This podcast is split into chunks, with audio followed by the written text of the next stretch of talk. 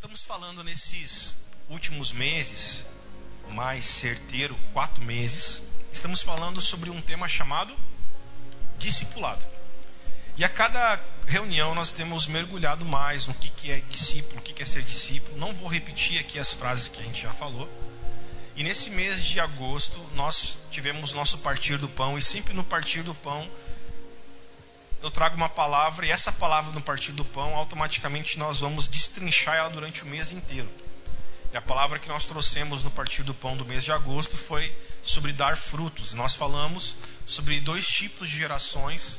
Nós falamos sobre a geração do profeta Eli, que foi um sacerdote, e falamos também da geração do sacerdócio de Samuel. Eu acho que vocês lembram disso. Nós falamos que o sacerdócio Eli, ele acabou sendo um sacerdócio cego velho e obeso, e ele perdeu seus filhos ao ponto que seus filhos foram mortos pelos filisteus.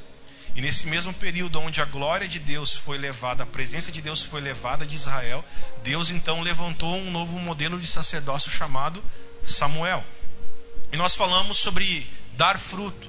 Eu usei um exemplo, uma metáfora sobre a árvore que não dá, que não dá fruto. O que, que muitos fazem? Você lembra que nós falamos sobre isso?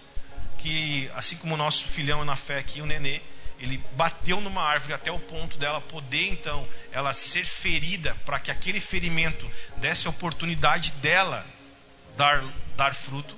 Nós usamos muito esse termo, essa, essa história, essa metáfora em cima desse texto de Lucas 3, versículo 8, onde João Batista ele fala que vocês, que nós devemos produzir frutos, frutos dignos de arrependimento. Então preste atenção, nós já vamos ler a palavra, tá? Nós estamos hoje em uma cultura que impregnou em nós uma, um modelo de nos tornarmos consumistas e não um modelo de nos tornarmos discípulos. Preste atenção. Nós estamos vivendo numa sociedade, numa cultura social, aonde o ser humano ele está sendo induzido a se tornar um ser consumidor. Eu falava com a Duda essa semana num tempo de discipulado nosso. E eu falei com ela como é que pode hoje empresas automotivas eles inventarem carros que custem 3 milhões, carros que custem 6 mil, 6 milhões de dólares. Como pode uma empresa automotiva fabricar carros que custem esse valor exorbitante. Por quê? Porque eles sabem que sempre vai haver algum ser humano na face da terra que ele vai ter dentro dele um espírito de consumidor, que ele vai batalhar para adquirir aquele bem, porque aquele bem ele acha que ele naquele bem ele vai se sentir melhor. Por quê? Porque a humanidade ela está ela tá entrando no ápice de consumismo. E aí o que está acontecendo? Nós, como filhos de Deus, seguidores de Cristo, discípulos de Jesus Cristo, nós precisamos entender que a mentalidade do reino dos céus é uma mentalidade diferente da mentalidade humana. Jesus vem e ele pega agora e ele inverte toda a mentalidade da terra. Até então a terra entendia que o maior é aquele que estava no pico, no ponto, no lugar mais alto de uma pirâmide. E aquela pessoa é o maioral, aquela pessoa quer imitar ela, aquela pessoa, ele é o melhor líder que eu tenho. E todo mundo queria encontrar aquele lugar, todo mundo pensa que sucesso é eu chegar a esse ápice. Aí Jesus vem na terra, há dois mil anos atrás, e ele pega e inverte toda cultura social. E ele fala: Ó, você quer ser maior? Sim, queremos. Então seja o menor. Você quer ganhar? Sim, queremos. Aprenda a perder. Você quer ser servido? Sim, queremos que nos sirvam. Então, sirva primeiro. Você quer viver? Sim, então aprenda a morrer. Jesus vem então e ele inverte toda a pirâmide. Só que ainda assim, depois de dois mil anos, no ano de 2020, a qual nós estamos hoje, nós ainda estamos vendo não apenas resquícios, mas nós ainda estamos vendo uma grande fatia da sociedade que se tornou pessoas consumidoras. E aí olha para o pastor, por favor, e preste muita atenção, preste muita atenção nisso. Nós estamos vivendo hoje no meio de um povo evangélico cristão que eles estão se tornando também consumidores e não se tornando discípulos. O Senhor quer mudar a nossa mentalidade de consumistas para uma mentalidade de nos tornarmos discípulos. Você não está aqui nessa reunião para se sentir melhor.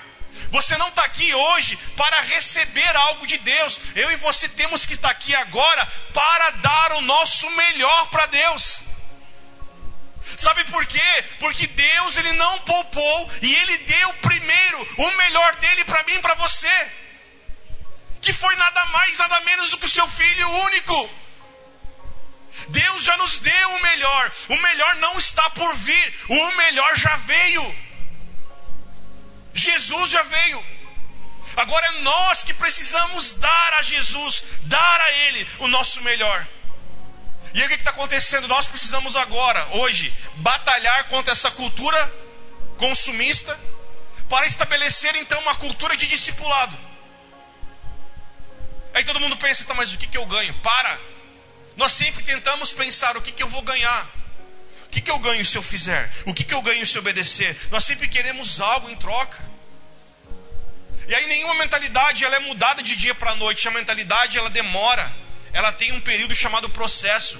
Se eu perguntar para você quanto tempo precisamos para fazermos homens de Deus. Sim, eu falei fazermos, porque Jesus em Mateus 28 ele nos instrui a nós fazermos discípulos. Nenhuma pessoa nasce discípulo. O discípulo ele precisa ser feito. Então vamos refazer a pergunta: quanto tempo demora para nós fazermos homens de Deus? Entenda, Jesus ele precisou de três anos e meio para formar, fazer homens que pensavam de uma forma se tornarem homens que expressassem o verdadeiro Cristo. Então, fazermos homens de Deus tem um tempo de processo pra, para que alcancemos isso. Estamos juntos nessa noite? E nós precisamos aprender então a mudar essa mentalidade de consumismo para uma mentalidade de discipulado. Você, preste atenção, quem está junto comigo, diga estou. No nosso subconsciente, cara, olha que louco isso. No nosso subconsciente, nós sempre queremos viver e ter tudo pronto. No nosso subconsciente, a gente vem a uma reunião, a gente pede oração para alguém, a gente quer ouvir a palavra, e mas no nosso subconsciente a gente quer poder ganhar as coisas prontas. Entenda isso. As pessoas, elas foram por muito tempo, por muitos anos, induzidas a virem no culto para receberem a sua vitória. Alguém já foi convidado para receber vitória? Tipo assim, vamos no culto para tu receber a tua bênção. Vamos no culto para tu receber a tua vitória. Vamos no culto para tu receber tal coisa. Escute. E essa mentalidade de vem no culto para receber induziu o povo inteiro a se tornar um povo consumista e não um povo que se tornasse realmente discípulos. Porque todo mundo então quer vir para receber um benefício. Quando então nós precisaríamos e precisávamos ter sido discipulados ao ponto de nós virmos cultuar a Deus, não para receber uma vitória, mas virmos cultuar a Deus para sermos transformados em pessoas vencedoras. Não para receber uma bênção, mas para nos tornarmos abençoadores. Não para receber uma cura, mas para nos tornarmos pessoas saradas e curadas de alma. Então, essa mentalidade ela precisa ser trocada.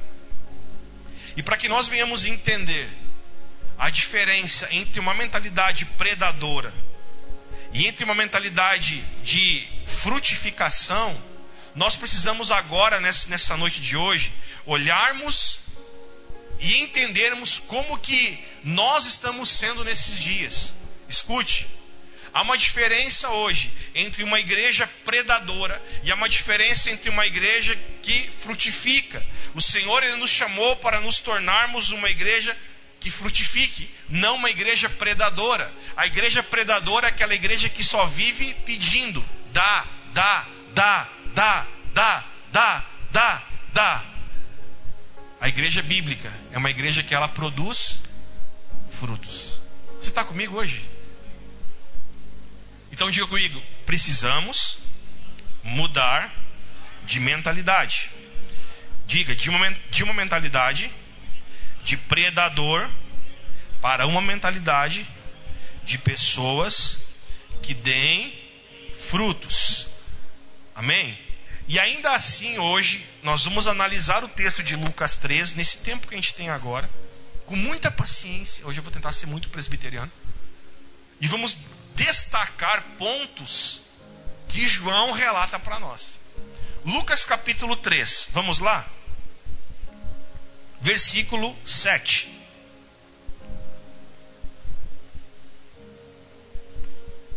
João dizia às multidões que saíam para serem batizadas. Diga comigo, as pessoas que queriam ser batizadas, elas ouviam uma palavra. Qual é a palavra que João pregava e falava para eles? Vamos ler junto agora? Raça de víboras. Quem deu a entender a vocês que podem fugir da ira vindoura? João pergunta. Raça de víboras, quem fez vocês entenderem que vocês podem fugir da ira vindoura? 8. Produzam frutos dignos de arrependimento. Uma exclamação. E não comecem a dizer uns aos outros: Temos por pai Abraão, porque eu afirmo a vocês que Deus pode fazer com que estas pedras surjam filhos a Abraão. E também o machado está posto à raiz das árvores. Portanto, toda árvore que não produz bom fruto é cortada e lançada ao fogo. Então as multidões perguntaram a João: o que é que devemos fazer? Ele respondeu: Quem tiver duas túnicas, reparta com quem não tem, e quem tiver comida, faça o, o mesmo. Agora olha para mim, pode deixar sua Bíblia aberta.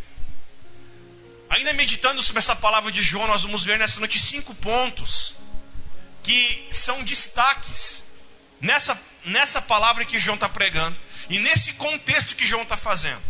Primeiro ponto comigo. Quem está comigo, diga estou. Nós vamos ver no primeiro ponto o público que estava indo ouvir João. Diga comigo, primeiro ponto. Vamos botar lá? Diga comigo, o público que está vindo ouvir João. Aonde nós vamos ver o público que está vindo ver João? Versículo 11 ali diz que eram pessoas que tinham duas túnicas e pessoas que tinham muita comida.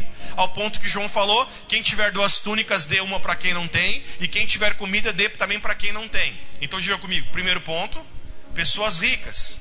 Diga comigo: segundo, eram publicanos. E diga comigo: terceiro, soldados. Olhe para mim, por favor. O primeiro ponto dessa palavra é quem era a multidão que estava indo ouvir João? Homens ricos, homens publicanos e homens que eram soldados. Diga comigo: ricos, publicanos e soldados. Olha para o pastor, por favor. Nós estamos vendo aqui que quem estava indo ouvir João não era as pessoas mais simples da sociedade.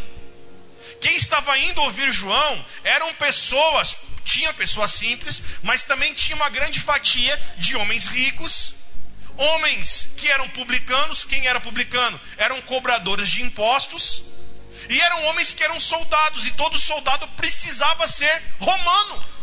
Então, as pessoas que foram até o deserto ouvir João eram pessoas que eram respeitadas, pessoas ricas, pessoas que tinham profissões. E o que me deixa pasmo é que esse grupo, essa fatia da sociedade, a nata da sociedade, ela ia até o deserto para lá ouvir a voz de João. Mas eles iam no deserto tendo na cidade templos magníficos. Eles estavam indo no deserto, mas tendo na cidade o templo que Salomão ergueu. a cúpula dourada, quando você vê na, internet, que, que tinha o templo de Salomão. Eles tinham templos e santuários riquíssimos na cidade. Existiam sacerdotes na cidade, existiam ofertas na cidade, existiam pessoas que estavam cultuando na cidade. Só que tudo isso tinha, mas só não tinha o essencial: a presença de Deus.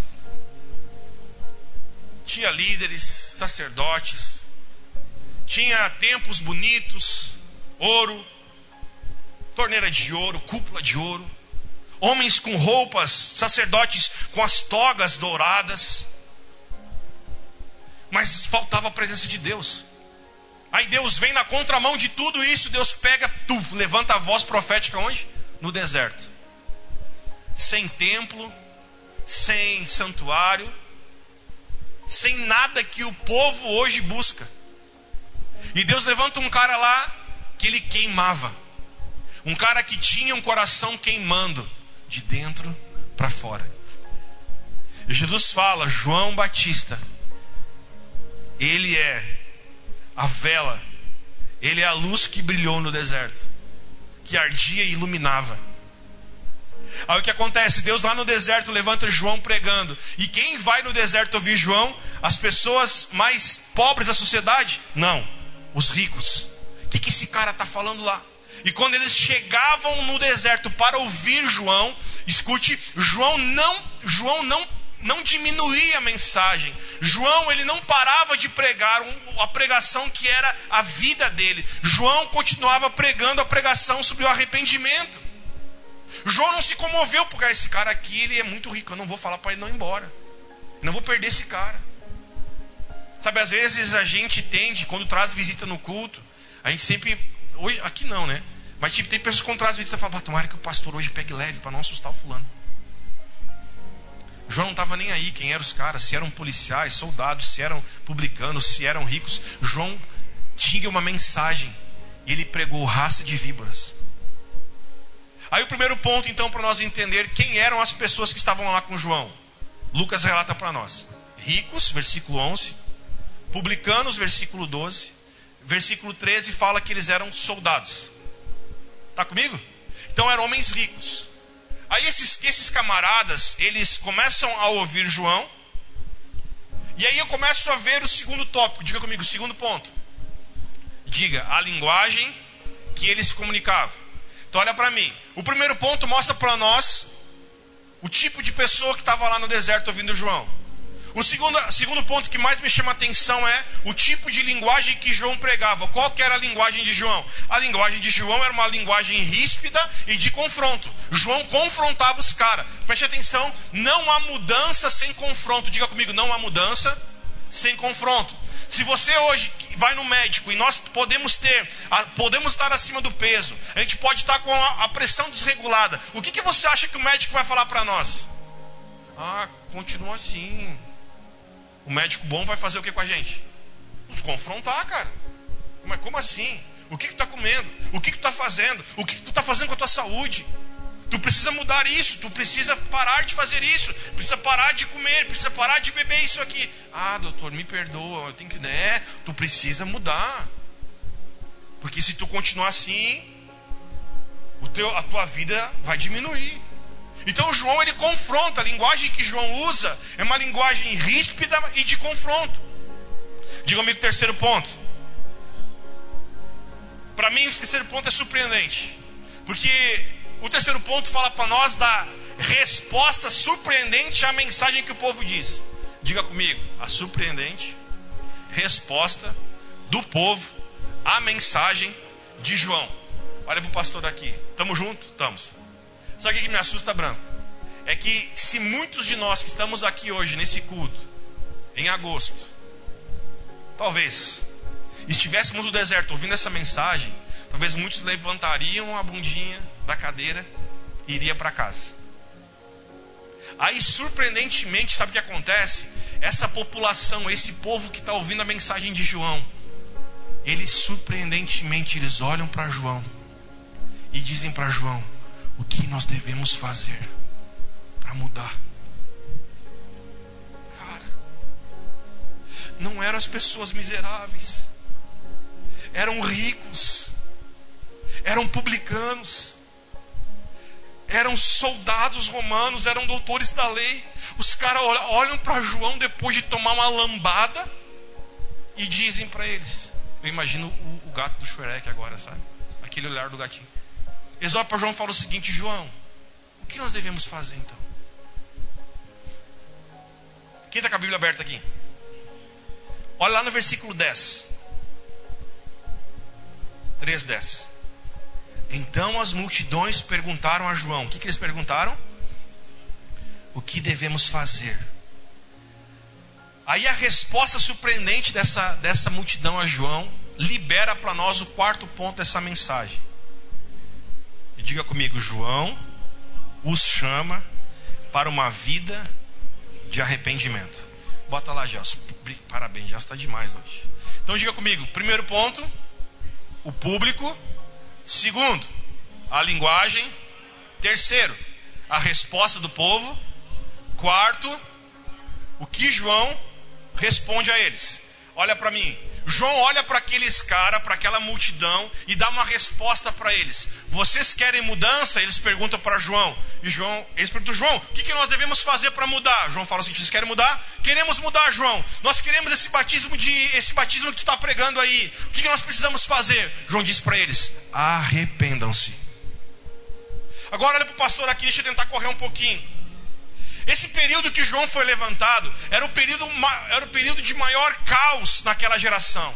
Era um período cinzento, era um período em que a política era corrupta, e não apenas o, governo, a política era corrupta, como também a religião era corrupta. Os líderes, os pastores, os, os padres, eles roubavam, eles queriam o dinheiro do povo e não queriam largar aquela teta por nada. Os caras não queriam abrir mão daquilo porque era, era a fonte de renda deles. Então, o período a qual João é erguido por Deus era um período cinzento de caos, não apenas na política, como também na religião.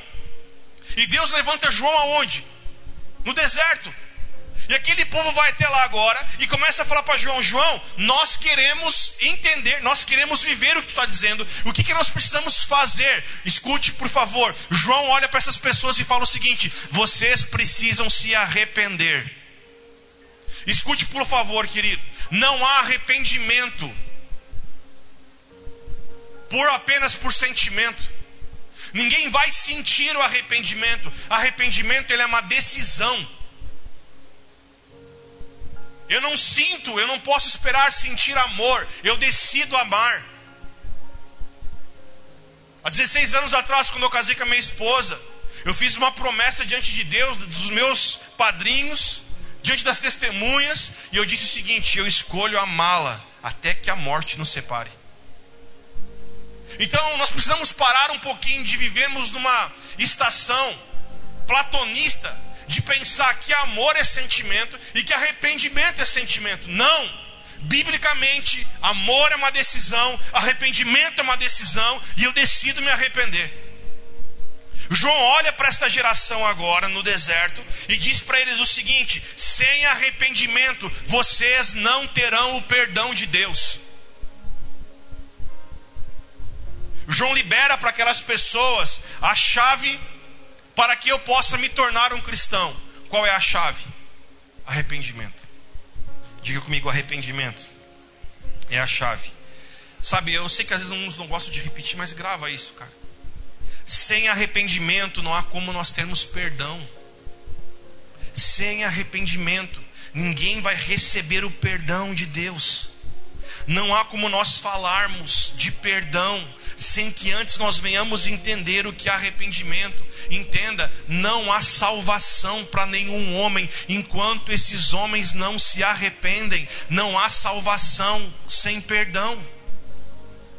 Sabe o que está acontecendo? Nós vivemos hoje num, numa, numa estação em que as pregações hoje, de muitos lugares, prometem vida eterna para quem nunca se arrependeu. Eu queria entender como que isso acontece.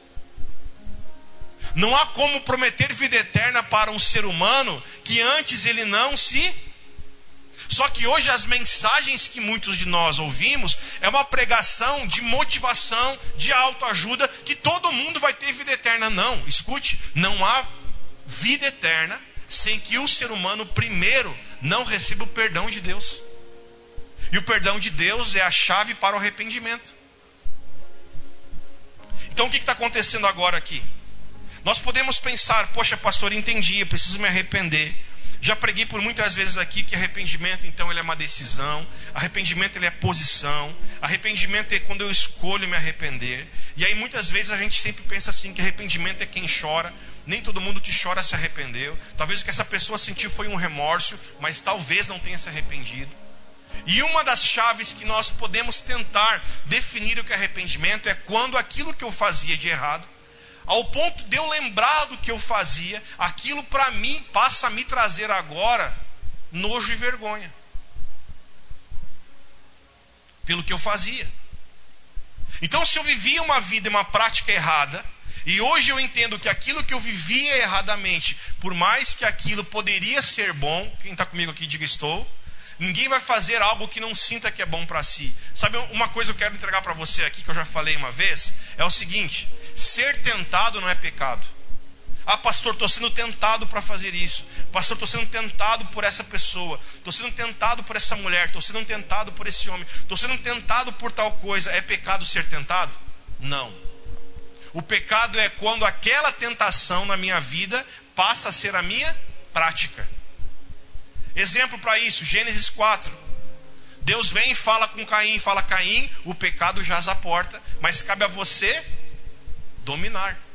Então, ser tentado não é sinônimo de fraqueza. Agora, fraqueza é quando eu caio na tentação. Então, entenda: arrependimento é quando aquilo que sempre eu caía ao eu ser tentado, ao eu lembrar que eu sempre caía naquilo, aquilo passa a trazer para mim nojo. Porque eu me arrependi daquilo que eu fiz. Eu me arrependi daquela prática errada que eu, que eu fiz. E a partir daí, agora, desse arrependimento, o Senhor vai produzir na minha vida frutos dignos. O que é um fruto digno? É quando eu passo a evidenciar que eu realmente mudei, que eu realmente me arrependi e que realmente eu não quero mais viver naquela prática de vida que eu vivia antes. Estamos juntos ou não?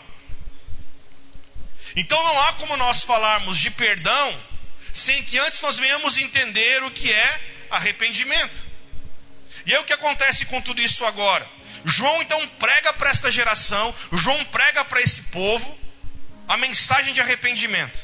E João diz para eles: olha, vocês têm que entender que vocês precisam produzir frutos dignos de arrependimento. Aí João para mim entrega agora uma palavra-chave no versículo 9. João diz assim: o machado está posto à raiz das árvores. Portanto, toda árvore que não produz bom fruto é cortada e lançada ao fogo. Vamos repetir comigo, diga comigo: machado está posto à raiz, e toda árvore que não produz bom fruto será cortada e lançada ao fogo. Olha para o pastor. João aqui, ele traz para nós, na mensagem de arrependimento que ele está pregando, ele traz agora no meio, no final dessa mensagem, ele traz a mensagem escatológica. João ele passa a dizer: Olha, eu quero dizer para você que o dia do juízo de Deus está chegando. João está falando para eles: Eu quero dizer para vocês que o final de toda essa era está chegando. João está falando o seguinte: eu quero que vocês entendam que o dia da vinda de Jesus está mais próximo do que você imagina. João está dizendo para todo mundo: ei, o machado está colocado à raiz de todas as árvores, não de algumas, de todas. E João está dizendo: a árvore que não está produzindo bom fruto, ela vai ser cortada e vai ser colocada ao fogo. Então entenda, João está dizendo que o machado ele está colocado à raiz de todas as árvores, mas apenas da árvore que não produz bom fruto, apenas dessa árvore que não produz bom fruto, o machado vai cortá-la e vai colocá-la ao fogo. Agora olha para o pastor, por favor. Qual que é o fruto bom que João está dizendo? Poxa, existem dois tipos de fruto: existe o fruto ruim e existe o fruto bom. Ele diz: a árvore que não produz fruto bom vai ser cortada. Então, logo ele está dizendo: a árvore que produz frutos bons, ela não vai ser cortada. E o que, que fruto é esse? Por favor, entenda. João está dizendo: esse fruto bom é o fruto digno de arrependimento. O fruto bom é o fruto de uma pessoa que verdadeiramente se arrependeu. Agora vamos trazer um pouquinho para o nosso estilo de vida. Pastor, o que, é um fruto bom? Diga comigo: fruto bom é a demonstração aparente do que eu aprendi. Diga, o fruto bom é algo que vem ao natural e não forçado. Escute, por favor. Não é uma pessoa que faz o seguinte: eu tenho que fazer, eu tenho que fazer o bem, eu tenho que fazer o bem, eu tenho que fazer o bem. Ele força, força, força para fazer o que é certo. Não. O fruto bom, ele vai vir ao natural. Eu não vou forçar para perdoar. Eu vou perdoar. Porque vem na naturalidade do que eu sou. Então entenda, João está dizendo que todos nós precisamos dar frutos dignos de arrependimento. Então nenhuma árvore ela faz força para dar fruto. O fruto vem ao natural da espécie da árvore. Agora olha para o pastor, por favor. Todo erro que nós fazemos são erros que foram gerados por prática. Ninguém passa a fazer algo errado sem que antes aquilo que ele fez errado viesse a ser gerado pela prática do que ele fez. Vou te dar dois exemplos. O camarada que trai a sua esposa, ou a mulher que trai o seu marido, ele não, ele não chega e trai logo de vez. Antes dele consumir a traição, consumar a traição, antes dele consumar a traição, o que, que teve que acontecer? Práticas. Práticas que desenvolveram até o ponto dele gerar a traição. Estamos juntos? Segundo exemplo, falamos sobre traição, vamos falar agora sobre fofoca. Vou dar só dois exemplos: fofoca e traição, tá? Acho que já está legal para nós. A pessoa que ela vai fofocar, falar mal de alguém, vai, vai ventilar algo de uma outra pessoa, antes dele dar luz à fofoca, aquela fofoca, antes dela ser dado à luz, o que ela precisou fazer? gerar aquela fofoca dentro dela, precisou gerar algo contra aquela pessoa que ela vai fazer, e precisou gerar um ambiente, um lugar onde ela se sentisse confortável e segura para que ela falasse. A pessoa que vai fazer isso, preste atenção, vou tentar falar muito tranquilo. Ela primeiro, antes de gerar o pecado, ela primeiro vai fazer o que? Vai preparar o ambiente. Então todo pecado, todo erro, ele é antecedido por uma prática. Diga comigo, todo pecado, todo erro, ele é antecedido por uma prática. Então preste atenção. Se eu vou falar mal do fulano, eu primeiro vou praticar um lugar que eu me sinta confortável. Poxa, aqui tá. Essas pessoas aqui, eu acho que elas vão conseguir me ouvir falar mal do Gelson. Então eu vou me cercar deles, ao ponto que eu me sinta seguro e confortável de eu poder agora destilar, abrir minha vida do veneno que eu tenho. Está comigo? Aí, tuf, consumou o pecado, deu luz ao pecado. Ah, a pessoa que vai trair, meu Deus, ela vai chegar, oh, eu quero, eu quero estar contigo. Não. Ela vai primeiro fazer o quê? Praticar algo para que aquela prática dela possa gerar nela a luz que é o pecado. Está comigo? Então todo erro, todo pecado, ele é antecedido por uma prática. Então preste atenção. Logo, se eu quero mudar o fruto que eu estou tendo, eu preciso mudar as minhas práticas. E é isso que João está pregando para eles e dizendo o seguinte: vocês precisam produzir frutos dignos de arrependimento. João, o que, que é um fruto digno de arrependimento? Ele está querendo dizer: mudem as práticas de vocês, que os frutos serão bons e não mais frutos ruins. Amém? Então, arrependimento não é uma autodeterminação que você fala, vou me arrepender, eu vou forçar. Eu vou conseguir, eu vou conseguir. Não, irmão, tu nunca vai conseguir. Arrependimento não é uma determinação do homem. Arrependimento, primeiro, é uma sujeição ao senhorio de Jesus. É quando você passa a falar a partir de hoje: eu vou me sujeitar não mais à minha vontade, eu vou me sujeitar agora à vontade de Jesus na minha vida. E a partir desse lugar de sujeição, o arrependimento vai ser natural. Amém? Vai comigo agora em Marcos capítulo 11, versículo 12.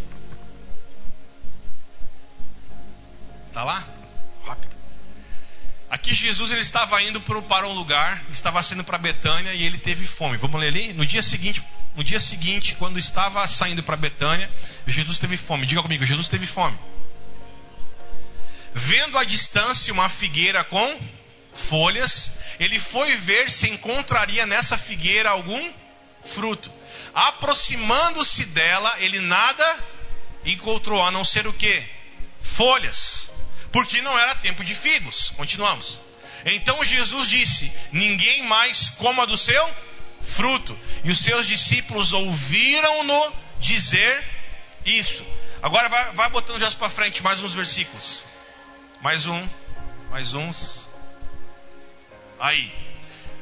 No outro dia de manhã, ao eles passarem por aquela figueira, eles viram que a figueira tinha secado desde onde, irmãos? desde a raiz. Aí Pedro lembrou disso e disse: Jesus, disse a Jesus, mestre, vê, a figueira que você amaldiçoaste secou. Versículo 22. Respondeu Jesus: Tenham fé em Deus. Até aqui, olhe para mim, por favor. Jesus aqui ele teve fome.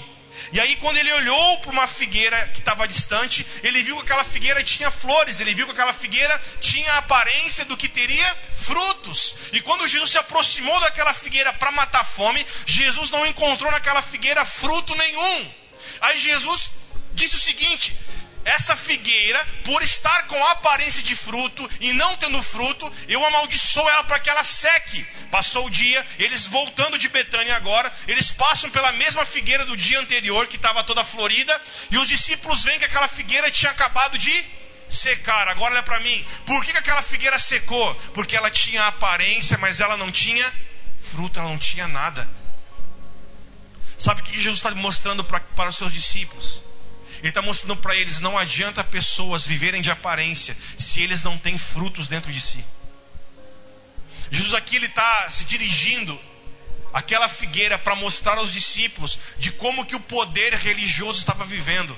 Homens que se vestiam bem, homens que falavam bem, homens que tinham a aparência de serem piedosos, homens que tinham a aparência de ser homens de Deus, homens que tinham a aparência de viver uma vida certa, só que eram homens que viviam pela aparência.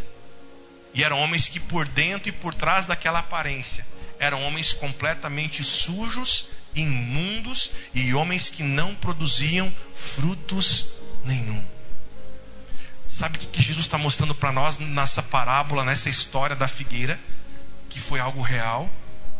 Jesus está mostrando para nós que ele não se comove e ele não se move pelo aparente. Aí nós vivemos hoje numa geração que se preocupa mais com a aparência do que realmente com quem eles estão. Aí nós vivemos hoje numa geração que se preocupa mais com a marca da roupa do que realmente em como está o coração. Sabe o que está acontecendo hoje aqui? O Senhor está dizendo para você que Ele não olha para a tua aparência. O Senhor está dizendo para você que Ele olha para o teu coração. Talvez por trás de um sorriso, talvez por trás de uma maquiagem, talvez por trás de uma chapinha, talvez por trás de uma roupa boa. Talvez por trás agora de um marido e mulher que estão de mãos dadas, talvez há pessoas que estão quebradas por dentro. Talvez agora, por trás de um tudo bem, por trás de um boa noite, talvez há pessoas nessa noite que estão precisando realmente de um abraço. Talvez nessa noite, por trás de tudo certo, há pessoas que estão clamando por dentro de si, estão clamando para que elas possam receber algo do Senhor. Talvez agora, por trás de um sorriso bonito, há pessoas que estão pedindo, por favor, que alguém veja quem eu sou de verdade e que alguém venha para mim. E que alguém olhe para mim e consiga ver quem eu sou de verdade.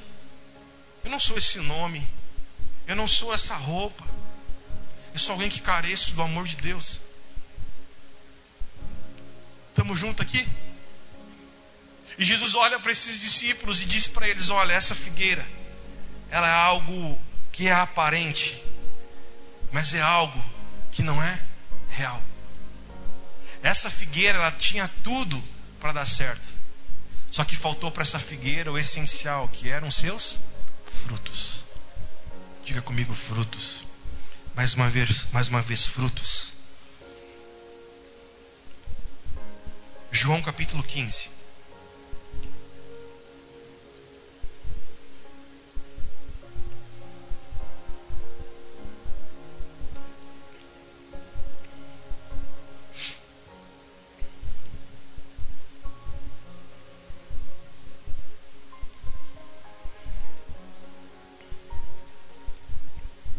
Versículo 1. Eu sou a videira verdadeira, e meu pai é o lavrador. Todo ramo que estando em mim não der, ele o corta, e todo que dá fruto, ele poda, para que produza mais frutos ainda. 3. Vocês já estão limpos por causa da palavra que lhes tenho falado. Permaneçam em mim e eu permanecerei em vocês. Como o ramo não pode produzir fruto de si mesmo se não permanecer na videira, assim vocês não podem dar fruto se não permanecerem em mim. Eu sou a videira, vocês são os ramos. Quem permanece de novo em mim e eu nele, esse dá muito fruto. Porque sem mim nada podem fazer. Se alguém não permanecer em mim, essa pessoa será lançada fora, a semelhança do ramo que secará ou seca, e apanham e lançam-na no fogo e a queimam. Se permanecerem em mim, as minhas palavras permanecerem em vocês, pedirão o que quiserem e lhes será feito. 8. Nisto é glorificado o meu Pai, que vocês deem muito fruto e assim mostrarão que são os meus, assim mostrarão que são os meus. Como o Pai me amou, também eu amei vocês. Permaneçam no meu amor. Se vocês guardarem os meus mandamentos, permanecerão no meu amor. Assim como também eu tenho guardado os mandamentos de meu Pai, e no seu amor permaneço. 11. Tenho-lhes dito estas coisas para que a minha alegria esteja em vocês e a alegria de vocês seja completa. Diga comigo, a alegria seja completa. Fica com a Bíblia aberta, olha aqui. Aqui Jesus em João 15 ele fala: "Eu sou a videira verdadeira". Essa é a última vez que Jesus ele fala eu sou. Até aqui ele fala sete vezes quem ele é. Eu sou a porta, eu sou o bom pastor, eu sou a videira verdadeira, eu sou o caminho, a verdade e a vida. E aqui pela sétima vez ele diz: Eu sou a videira. E ele aqui começa a falar o seguinte: Eu sou a videira. E o meu pai, ele é o agricultor, o meu pai, ele é o lavrador. Outras traduções dizem viticultor. O meu pai é aquele que cuida, e preste atenção, Jesus está dizendo o seguinte: o ramo que está nele, mas não der fruto, ele fala: o meu pai, que é o agricultor, o meu pai, que é o lavrador, ele vai cortar o ramo que estiver em mim e não produzir bons frutos, não produzir frutos, o meu pai vai cortar. Mas o ramo que está em mim e der fruto, o meu pai vai limpar, podar, para que ele dê muitos frutos ainda. Estamos juntos nessa noite? Então o que, que Jesus está falando aqui? Ele está dizendo que duas coisas Deus, o Pai dele, fará. Primeiro ponto, ele vai remover as pessoas infrutíferas. Ele vai remover o ramo infrutífero. Segundo ponto, ele diz que o pai dele vai limpar, vai podar o ramo que deu fruto, para que aquele ramo dê mais frutos ainda. Estamos juntos ou não? E ele está dizendo: todo ramo que não der fruto, ele não vai ser, ele não é um ramo verdadeiro, porque ele vai ser cortado e vai ser colocado ao fogo. Irmão, olha só, Jesus não está pregando isso aqui para os ímpios. Jesus está pregando isso aqui para pessoas que estavam seguindo ele. Jesus não está pregando isso aqui para aquelas pessoas que se desviaram da fé. Escute, Jesus está pregando essa palavra, ele está dizendo em João 15 para homens e mulheres que estavam seguindo ele. Está comigo nessa noite? E por esses homens estarem seguindo Jesus, Jesus olha para essas pessoas e fala para eles: Olha, o ramo que não produzir frutos, ele é cortado e ele é lançado ao fogo. E aí Jesus ele pega e fala o seguinte: quem está comigo aqui? Ele diz: vocês estão limpos. Quem é que limpa nós? O que, que ele diz? Quem é que limpa nós? Versículo 3: a palavra. Ele diz: A minha palavra ela limpa vocês, a minha palavra faz vocês serem santificados, é a minha palavra que vai fazer com que vocês venham ser limpos e permaneçam em mim. Essa limpeza, essa poda, é a palavra de Deus que é falada a nós. Então ele está dizendo o seguinte: se o ramo não permanece nele, ele é cortado e jogado ao fogo. E o ramo que permanece nele, dar frutos, ele é limpo. Ele está dizendo: o que limpa vocês é minha palavra. Então olha para mim, por favor. Se você quer que você quer ser um homem limpo, e se queremos ser homens e mulheres limpos, quem é que nos limpa? A palavra de Deus. Então não há como alguém ser limpo se essa pessoa não for exposta à palavra da verdade. Aí o que acontece agora? No versículo 5 ele diz o seguinte: Vocês precisam, diga comigo, permanecer. Mais uma vez, diga comigo, permanecer. Ele diz: vocês precisam permanecer em mim. Só que antes dele dizer que nós precisamos permanecer nele, no versículo 4 ele diz o seguinte: ninguém de si mesmo pode dar fruto. Sabe, irmão, a gente está cheio de criança aqui, eu sei, mas escute: se um grito de uma criança chamar a atenção sua mais do que uma palavra, preste atenção. No versículo 4 aqui, Jesus está falando o seguinte: que nenhum, ninguém por si só pode produzir fruto. Sabe o que, tá, sabe que Jesus está falando no versículo 4? Ele está dizendo o seguinte: não existe autoajuda. Quem já ouviu a palavra autoajuda? Olha para mim, tem como você se autoajudar? Não. Versículo 4, cai por terra isso, sabe por quê? Porque ninguém pode se ajudar a si mesmo. Eu vou estar me afogando, como é que eu vou me autoajudar a, a, a eu ser desafogado agora? Jesus está falando o seguinte: nenhum ramo por si só, nenhum ramo sozinho vai conseguir se ajudar. Não existe autoajuda, sabe o que, que existe? É a ajuda que vem do alto. É isso. E ele está falando o seguinte no versículo 4: Permaneçam em mim, eu permanecerei em vocês. Como o ramo não pode produzir fruto de si mesmo, se não permanecer na videira, assim vocês não podem dar fruto, se não permanecer em mim. Então preste atenção: não há como alguém dar um bom fruto sem que essa pessoa não esteja ligado na videira verdadeira. Nenhum ramo pode dar um fruto por si só. Para que esse ramo dê um bom fruto, ele precisa estar ligado em algo, ele precisa estar ligado na videira verdadeira. Então, no versículo 4, Jesus está dizendo: vocês por si mesmos não podem se mudar. Para que vocês sejam mudados, vocês precisam estar permanecendo em mim e na minha palavra. Versículo 6 é o resultado de quem permanece nele. Ele diz: Se alguém não permanecer em mim, será lançado fora, a semelhança do ramo que se seca e apanhando lançam esse ramo no fogo. Mas o versículo 7 diz: Se alguém permanecer em mim e as minhas palavras permanecerem em vocês, pedirão o que quiserem e lhes será feito ou concedido. Versículo 8 ele fala como que os discípulos são conhecidos. Ele diz assim: Nisto é glorificado o meu Pai, que vocês deem muitos frutos. Assim, vocês evidenciarão, vocês mostrarão que são os meus discípulos. Agora, versículo 11 para me encerrar. Tenho dito estas coisas para que a minha alegria esteja em vocês. E a alegria, o que, que, diz aí? E a alegria de vocês sejam o quê? Completa. Se coloque em pé. Sabe o que Jesus está falando para todos nós? Que só existe uma forma da minha alegria e da sua alegria ela ser completa.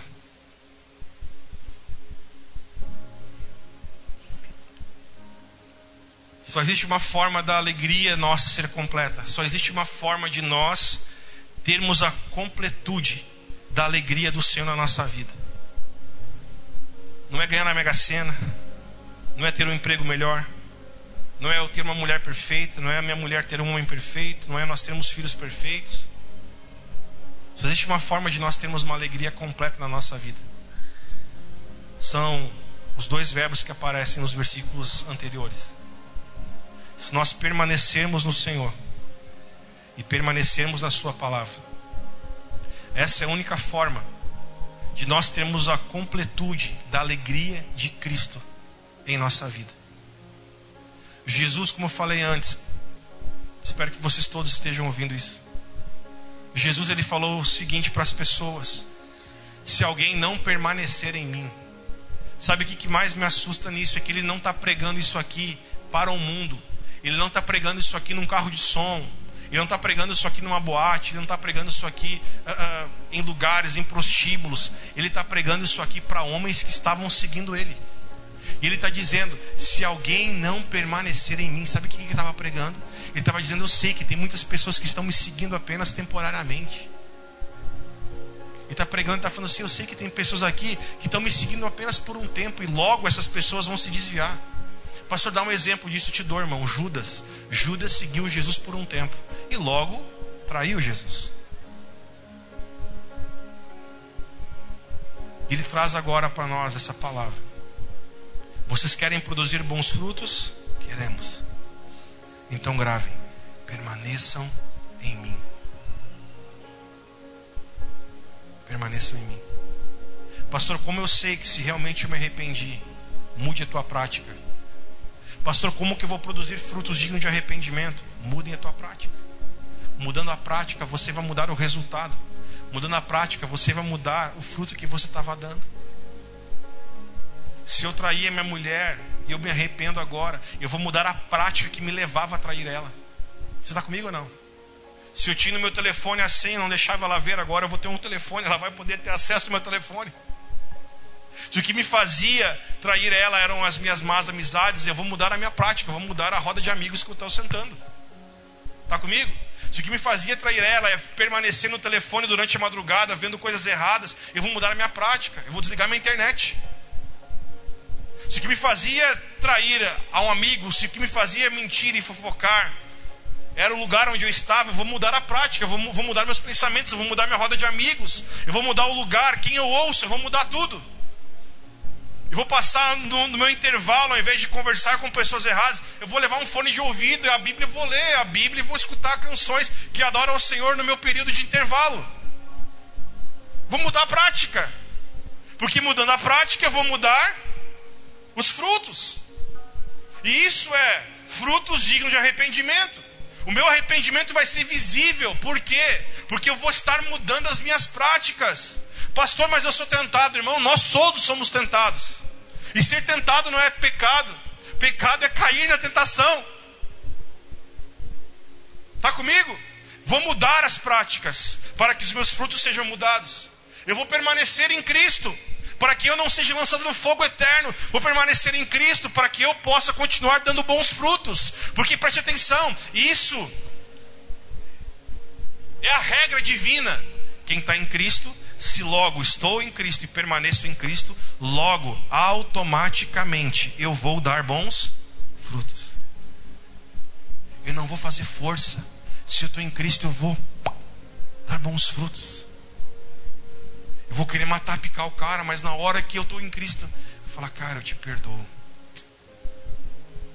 Mas como é que tu conseguiu? Não sei, é automático. Consegui liberar perdão. Como é que você conseguiu vencer essa tentação? Cara, para mim foi algo natural. Eu consegui dizer não. Por quê? Porque eu estou permanecendo em Cristo. Amém? Você quer mudar nessa noite quem você é para produzir bons frutos? Eu quero. Isso não é apenas querer, isso é necessário, isso é preciso.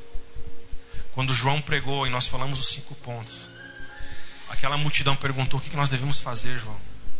Ele disse: produzam frutos dignos de arrependimento. Você que tem duas túnicas, dê uma a quem não tem. Você que cobra imposto, não precisa mudar de trabalho, só cobra imposto justo. O problema ali não era a profissão, o problema é o que eles faziam com a profissão. Você que é soldado, não deixe de ser soldado, seja soldado, só não espanque ninguém. Tá entendendo? Agora, só para mim poder encerrar tudo. Sabe qual é, é o maior problema que muitos, muitos de nós já vivemos e muitas vezes vemos? É que tem muitas pessoas que se dizem que se arrependeram, eles falam com muito prazer aquilo que eles faziam no passado.